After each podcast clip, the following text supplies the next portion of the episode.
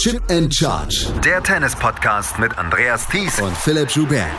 Auf meinsportpodcast.de. Herzlich willkommen zu einer neuen Ausgabe von Chip and Charge, dem Tennis Talk auf meinsportpodcast.de. Heute mal mit einer Spezialausgabe. Es geht um Peng Shuai. Ihr werdet, wenn ihr euch für Tennis interessiert, und das macht ihr wahrscheinlich, sicher von ihr gehört haben, für alle, die damit noch nicht vertraut sind. Peng Shuai hat am 2. November auf der chinesischen Social-Media-Plattform Weibo ein Posting veröffentlicht, in der sie Zhang Gaoli, einem ehemals hochrangigen Politiker in der kommunistischen Partei Chinas, sexuellen Missbrauch vorwarf. Dieses Posting wurde innerhalb von 30 Minuten gelöscht. Seitdem ist auch nicht mehr möglich, auf Weibo nach Peng Shuai zu suchen. Peng selbst ist seitdem nicht mehr in der Öffentlichkeit gesehen worden. Es gibt eine E-Mail, die sie geschrieben haben soll, in der sie schreibt, dass an den Vorwürfen nichts dran sei und zwei Videos, die sie zeigen. Außerdem hat sie wohl mit dem IOC-Präsidenten Thomas Bach ein Gespräch geführt. Es gibt allerdings zwischen ihr und dem CEO der WTA, Steve Simon, keinen Kontakt. Und dieser fehlende Kontakt, der hat auch dazu geführt, dass die WTA in Person von Steve Simon vehemente Kritik an China äußerte und sogar damit droht, ihr Business aus China abzuziehen. In etwa zehn Wochen beginnen die Olympischen Winterspiele in Peking. Es ist also derzeit viel Druck auf dem Kessel und viel Zündstoff in der Causa Peng Shuai. Ich habe über die politische Dimension mit Professor Dr. Sandra Heb von der Hochschule Bremen gesprochen. Sie ist dort Professorin für Wirtschaft und Gesellschaft Chinas. Mit ihr sprach ich über die Kritik an Chinas Verhalten, eine MeToo-Bewegung in China und über mögliche nächste Schritte in diesem Fall. Das Interview hört ihr hier.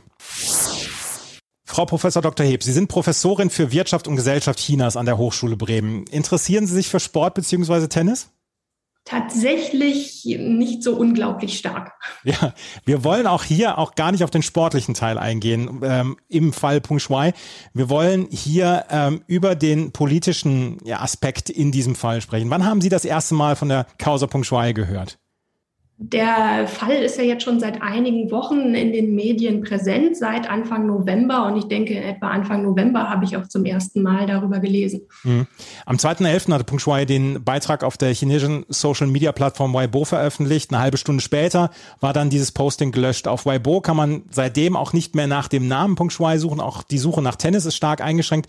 Ist das ein normales Verhalten, wenn diese, wenn, wenn ein hoher Parteifunktionär beziehungsweise wenn jemand vom Staat in China so kritisiert wird? Ja, tatsächlich ist die Reaktion, die die chinesischen Behörden an den Tag gelegt haben, eine, die man so auch erwartet hätte. Wie Sie gerade selbst ja schon angedeutet haben, ist dieser Fall so brisant, weil die Anschuldigung Peng Shuais einen Politiker trifft, der bis zu seiner Pensionierung zum innersten Machtzirkel Chinas gehörte. Zhang Gaoli war von 2012 bis 2017 Mitglied des Ständigen Ausschusses des Politbüros und das ist eben das oberste Führungsgremium der Kommunistischen Partei Chinas. Und Kritik an solch ranghohen Kadern wird von der Partei grundsätzlich nicht geduldet. Ist also nicht verwunderlich, dass dieser Post innerhalb kürzester Zeit gelöscht wurde und dass mögliche Diskussionen im Anschluss daran durch die Zensurbehörden im Keim erstickt wurden. Jean Gauli ist jetzt dieser Beschuldigte. Shuai wurde jetzt dann auch in einigen Videos gezeigt in den letzten Tagen und Wochen. Die sind von den Staatsmedien veröffentlicht worden, dann auch von den Staatsmedien oder von Redakteuren von Staatsmedien, dann auch geteilt worden auf den sozialen Medien wie Facebook und, und Twitter. Nach dem Motto auch so ein bisschen, seht her, ihr geht es ja gut. Ähm, wie bewerten Sie diese Videos? Weil ich hatte so zwischendurch das Gefühl, es wurde das Datum dann ja auch eingeblendet, auf dem Tennisplatz zum Beispiel, äh, wann dieses Tennisturnier ist. Ich hatte so ein bisschen das Gefühl, es war so ein bisschen wie bei einer Entführung, dass der Entführte die Tageszeitung in die, in die Höhe halten muss. Das war das, der Eindruck für mich. Wie bewerten Sie diese Videos?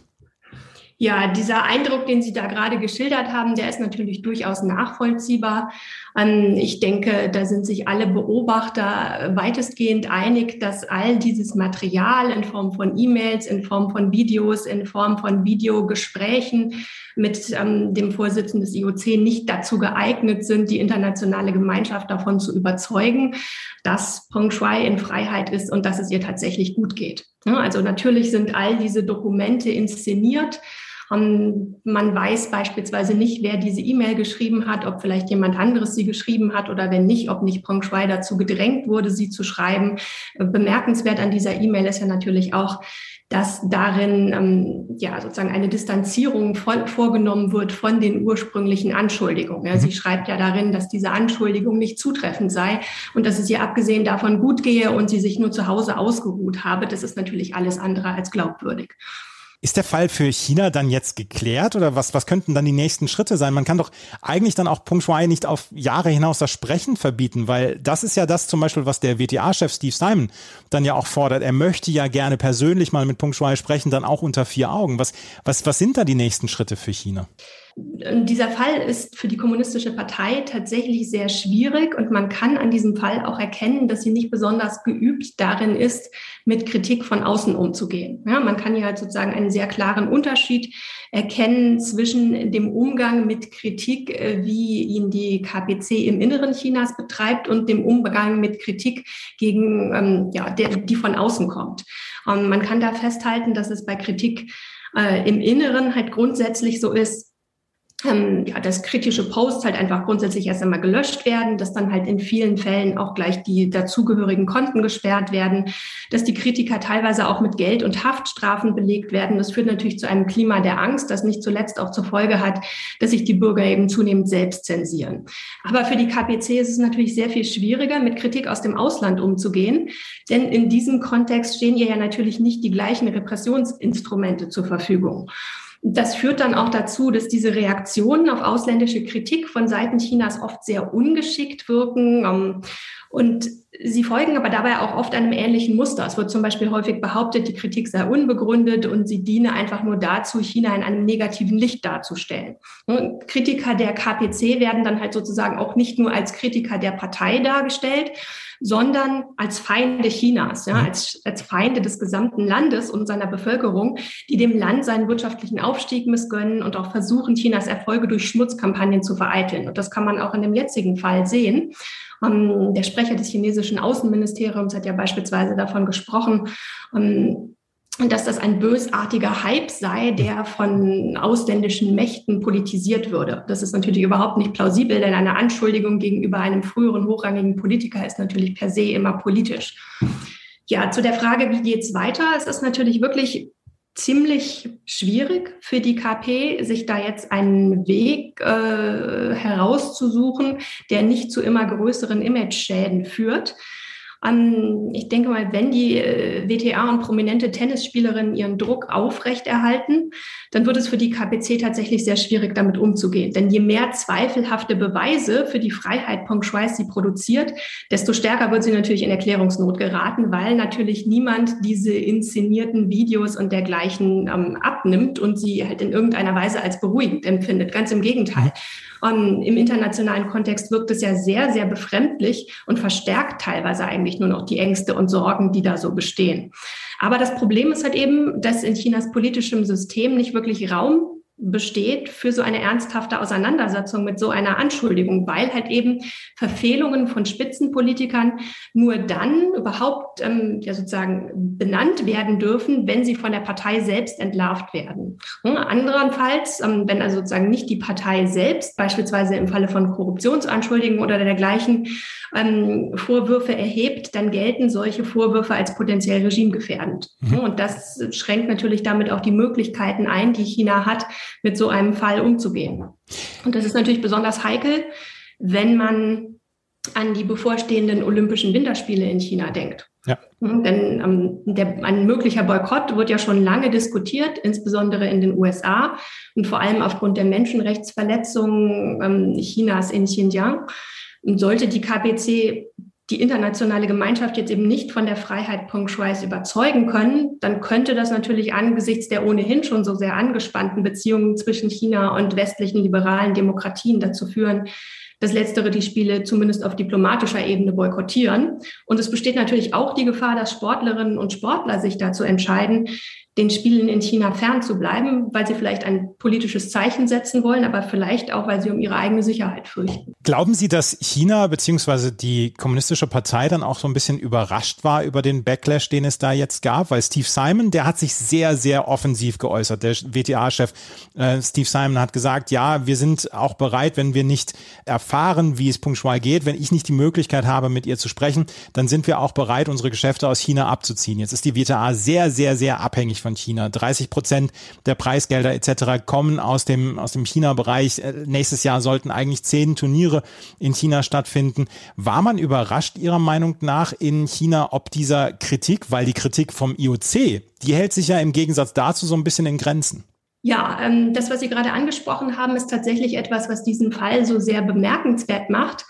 Ähm, diese sehr unrühmliche Rolle des IOC entspricht nämlich tatsächlich eher dem, was man bisher gewohnt ist mhm. im Umgang mit China. Es ist ja häufig so, dass die KPC in solchen Fällen wirtschaftliche Macht als Druckmittel einsetzt indem sie auf kritische Äußerungen mit wirtschaftlichen Sanktionen reagiert oder zumindest mit der Drohung von Sanktionen reagiert. Ein bekanntes Beispiel ist ja der Fall ähm, des Managers der Houston Rockets, ähm, Daryl Morey, ja. ähm, der sich äh, vor zwei Jahren durch einen Tweet mit Demonstranten in Hongkong solidarisierte.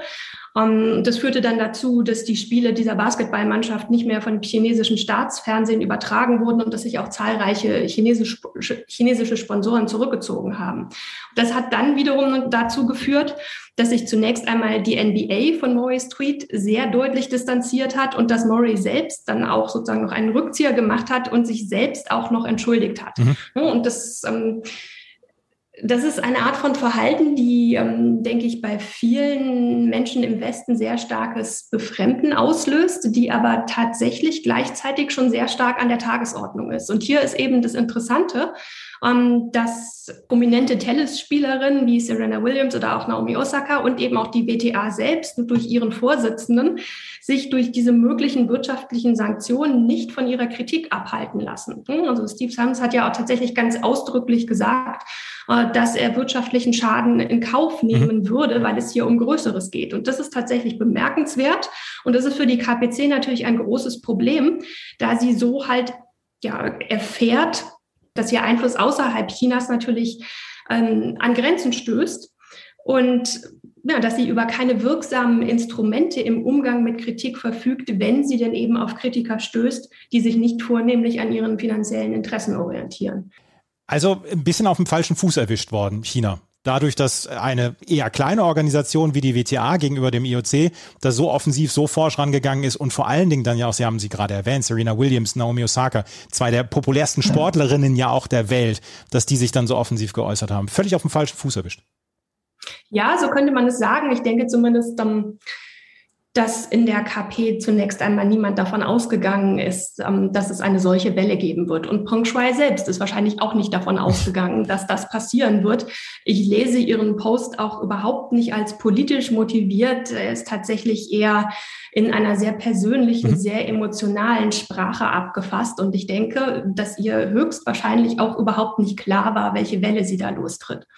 Meinen Sie wirklich?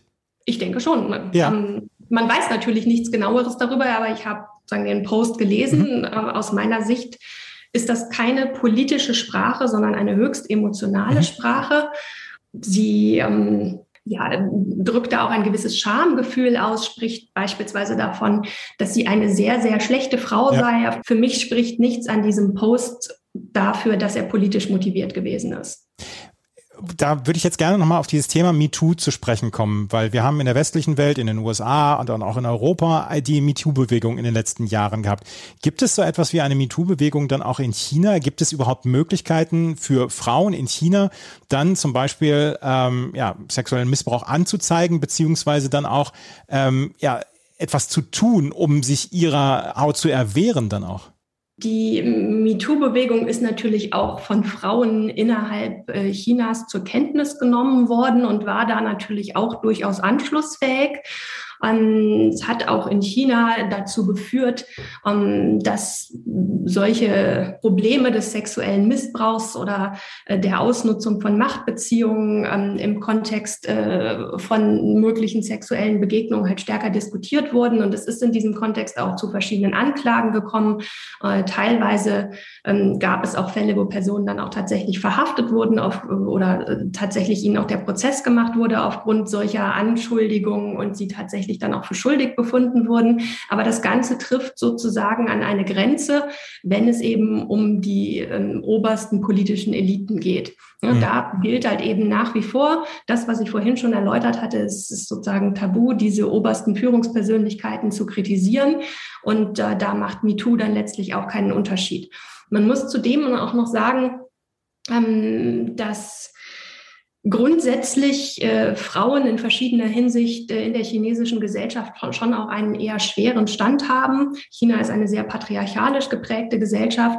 Man muss auch festhalten, ähm, dass es kaum Frauen unter den politischen Eliten in China gibt und ähm, erschwert sozusagen die Organisation von feministischen Interessen dadurch, dass die Kommunistische Partei Chinas halt einfach grundsätzlich keine organisierte Interessensvertretung zulässt, die sie nicht selber kontrollieren kann, weil damit natürlich immer ein gewisses Potenzial politischer Gefährdung äh, mhm. einhergeht. Deshalb ist halt sozusagen die Organisation von Interessen, die nicht direkt von der KP gelenkt werden, grundsätzlich halt eigentlich nicht möglich in China. Und das erschwert es halt eben auch Feministinnen in China, sich gemeinsam für die Stärkung von Frauenrechten einzusetzen. Passiert eigentlich oder hat äh, Zhang Gaoli, der ja anscheinend jetzt auch pensioniert ist, beziehungsweise nicht mehr im obersten Zirkel des, des, ähm, des Machtapparats dort ist in China, hat der eigentlich etwas zu befürchten, außer dass er jetzt in die Öffentlichkeit gezerrt worden ist? Ich denke, ähm, Zhang Gaoli profitiert jetzt erst einmal von der Tatsache, dass die Partei selbst in negativem Licht dastehen würde, wenn sie diesen Anschuldigungen nachgehen mhm. würde. Ja, also durch die Tatsache, dass jetzt sozusagen die Bewertung dieser Führungspersönlichkeiten in China so eng geknüpft wird an die Bewertung der Partei als Ganzes, ist er halt in gewisser Weise geschützt. Was glauben Sie denn, was die nächsten Schritte jetzt sind, was, was Peng Shuai angeht? Wird sie, das, das hört sich komisch an, aber wird sie irgendwann mal freigelassen in Anführungsstrichen, beziehungsweise wird sie dann ihrem Job vielleicht dann auch nachgehen können, weil die Karriere hatte sie eigentlich noch nicht beendet, beziehungsweise nicht öffentlich beendet. Meinen Sie, dass sie auftreten kann im Westen oder dass wir von ihr außerhalb Chinas dann in den nächsten Jahren nichts hören werden, bis vielleicht dann auch Gras über die Sache gewachsen ist? Diese Frage ist tatsächlich sehr schwer zu beantworten um das Ganze vielleicht nochmal in einen größeren Kontext einzuordnen. Also es kommt tatsächlich in China ja häufiger vor, dass Menschen für äh, unbestimmte Zeit verschwinden, wenn sie in irgendeiner Weise gegen die Interessen der kommunistischen Partei verstoßen haben. Jüngere Beispiele sind ähm, unter anderem Jack Ma, äh, der Gründer des Internetkonzerns Alibaba, der Ende des vergangenen Jahres auch ähm, für mehrere Monate verschwunden ist, nachdem er im öffentlichen Kontext die chinesischen Finanzbehörden für ihren Regulierungsansatz kritisiert hatte. Der ist dann aber immerhin nach drei Monaten wieder aufgetaucht, auch wenn er halt bis heute bei weitem nicht mehr so präsent in der Öffentlichkeit ist, wie er früher war. Es gibt einen anderen Fall, der in jüngster Zeit auch häufiger in der Presse diskutiert wurde. Das ist der Fall ähm, der Geschäftsfrau Whitney Duan. Die ist schon seit vier Jahren nicht mehr gesichtet worden. Und niemand weiß wirklich, wie es ihr ergeht, was ihr widerfahren ist. Sie ist 2017 verschwunden. Um, nachdem ähm, einer ihrer Geschäftskontakte, der eine wichtige Position in der kommunistischen Partei innehatte, der Korruption bezichtigt wurde. Mhm. Bis heute weiß man nicht wirklich, was mit dieser Frau los ist. Jetzt hat aber natürlich dieser Fall ähm, bei weitem keine vergleichbare internationale Aufmerksamkeit mit sich gebracht. Ähm, es ist jetzt tatsächlich sehr schwer zu beantworten, was da passieren könnte. Ähm, wenn tatsächlich Peng Shuai beispielsweise dann die Genehmigung erhielte, dann auch im Ausland wieder aufzutreten, dann hätte die KP natürlich nicht mehr wirklich eine Kontrolle darüber, ähm, was sie denn im Ausland vielleicht ähm, bekannt geben könnte. Mhm. Und gleichzeitig kann man sich vielleicht vorstellen, dass sie irgendwann wieder in Freiheit entlassen wird, aber halt durch bestimmte Methoden trotzdem unter Druck gesetzt wird. Also beispielsweise wird auch häufiger äh, in China dann ähm, ja, werden Drohungen ausgesprochen, die vielleicht auch sozusagen das Leben von Familienangehörigen erschweren könnten. Ja, also es, es gibt schon sozusagen ein, ein, ein Instrumentarium äh, von Repressionsmaßnahmen und von, von Drohkulissen, auf das die Partei theoretisch zurückgreifen könnte. Aber es ist, also es ist zum jetzigen Zeitpunkt einfach schwer zu sagen, wie es weitergeht. Glauben Sie, dass noch irgendwas bis Olympia passieren wird? Weil Thomas Bach war ja sehr, sehr äh, bemüht, da sofort den Eindruck zu hinterlassen, nee, ist alles in Ordnung, ich habe mit ihr gesprochen, dieses gestellte, ich sage jetzt mal gestellte Foto mit der Kamera und dass er mit Peng Shuai spricht. Ähm, glauben Sie, dass bis Olympia überhaupt etwas passiert? Weil eigentlich ist äh, Thomas Bach ja sehr dran gelegen, dass wir wieder die größten, besten, tollsten äh, Olympischen Spiele bekommen werden und die dann auch in Peking erleben werden. Ich denke schon, dass dieses Thema zumindest bis ähm, zu den Olympischen Winterspielen in Beijing ähm, die Weltöffentlichkeit weiter umtreiben wird. Denn also der Fall ist ja nicht gelöst mhm. und da hat sich mittlerweile eine Dynamik entwickelt, die eben auch so schnell nicht mehr einzufangen ist. Also warum beispielsweise ähm, sollte jetzt die WTA oder sollten sich die prominenten Spielerinnen, die sich für Peng Shuai eingesetzt haben, auf einmal einen Rückzug machen? Mhm. Dann gibt es ja erstmal keinen Grund, das zu erwarten. Und wie ich eben schon sagte, also mit jedem inszenierten Video, mit jeder ähm, ja, wenig glaubhaften E-Mail, die China sozusagen produziert, um ähm, die Weltöffentlichkeit davon zu überzeugen, dass es Peng Shuai gut geht, ähm, geraten sie halt eigentlich immer weiter ähm, in diese Problematik hinein, weil halt eben sozusagen niemand das tatsächlich für bare Münze nimmt und niemand sich davon überzeugen lässt. Also ich würde tatsächlich auch davon ausgehen, und das ist auch etwas, was man gerade schon beobachten kann, dass ja nach und nach auch ähm, verschiedene Vertreter von Regierungen, von internationalen Organisationen sich aufgrund dieser Welle, die das Ganze schon verursacht hat, eben auch ähm, dazu motiviert sehen, ähm, ja, sozusagen sich auch zu diesem Fall zu äußern und sich auch an diejenigen anzuschließen, äh, die fordern, dass Peng Shuai tatsächlich freigelassen wird und dass man vielleicht auch sogar ihren Anschuldigungen juristisch nachgeht. Ja, also ich denke mal, dass da noch sehr viel Eskalationspotenzial besteht und dass es für die kommunistische Partei tatsächlich sehr, sehr schwierig wird, ähm, einen Weg zu finden, äh, sich aus dieser Krise ohne einen allzu großen Gesichtsverlust herauszuwinden der Gesichtsverlust ist tatsächlich eigentlich schon da und der wird auch nur schwerlich wieder repariert werden können. Also spannende Zeiten, die da vor uns liegen. Und wir können nur das Beste hoffen, dass es Punkt Schwei dann gut geht, beziehungsweise dass sie hoffentlich bald dann ähm, wieder in ein normales Leben wird führen können. Das äh, können wir natürlich alle hoffen. Um, ähm, ich wäre da allerdings nur verhalten optimistisch. Frau Professor Dr. Heb, ich danke Ihnen sehr für das Gespräch. Sehr gerne. Das war Professor Dr. Sandra Heb von der Hochschule Bremen. Das Thema wird uns sicherlich in den nächsten Wochen und Monaten noch weiter beschäftigen, gerade auch mit Blick auf die Olympischen Spiele, die Anfang Februar in Peking beginnen. Sobald es Neuigkeiten gibt, hört ihr natürlich hier bei Chip and Charge darüber. Das war es dann auch mit der neuesten Ausgabe, dem Tennis Talk auf meinsportpodcast.de Chip and Charge. Wenn euch gefällt, was ihr hört, freue ich mich natürlich über Bewertungen und Rezensionen auf iTunes. Folgt uns auf Twitter, Facebook und Instagram jeweils Chip und Charge. Vielen Dank fürs Zuhören. Bis zum nächsten Mal. Auf Wiederhören. Chip and Charge. Der Tennis-Podcast mit Andreas Thies und Philipp Joubert. Auf meinsportpodcast.de. Schatz, ich bin neu verliebt. Was? Drüben. Das ist er. Aber das ist ein Auto. Ja, eben. Mit ihm habe ich alles richtig gemacht. Wunschauto einfach kaufen, verkaufen oder leasen. Bei Autoscout24. Alles richtig gemacht.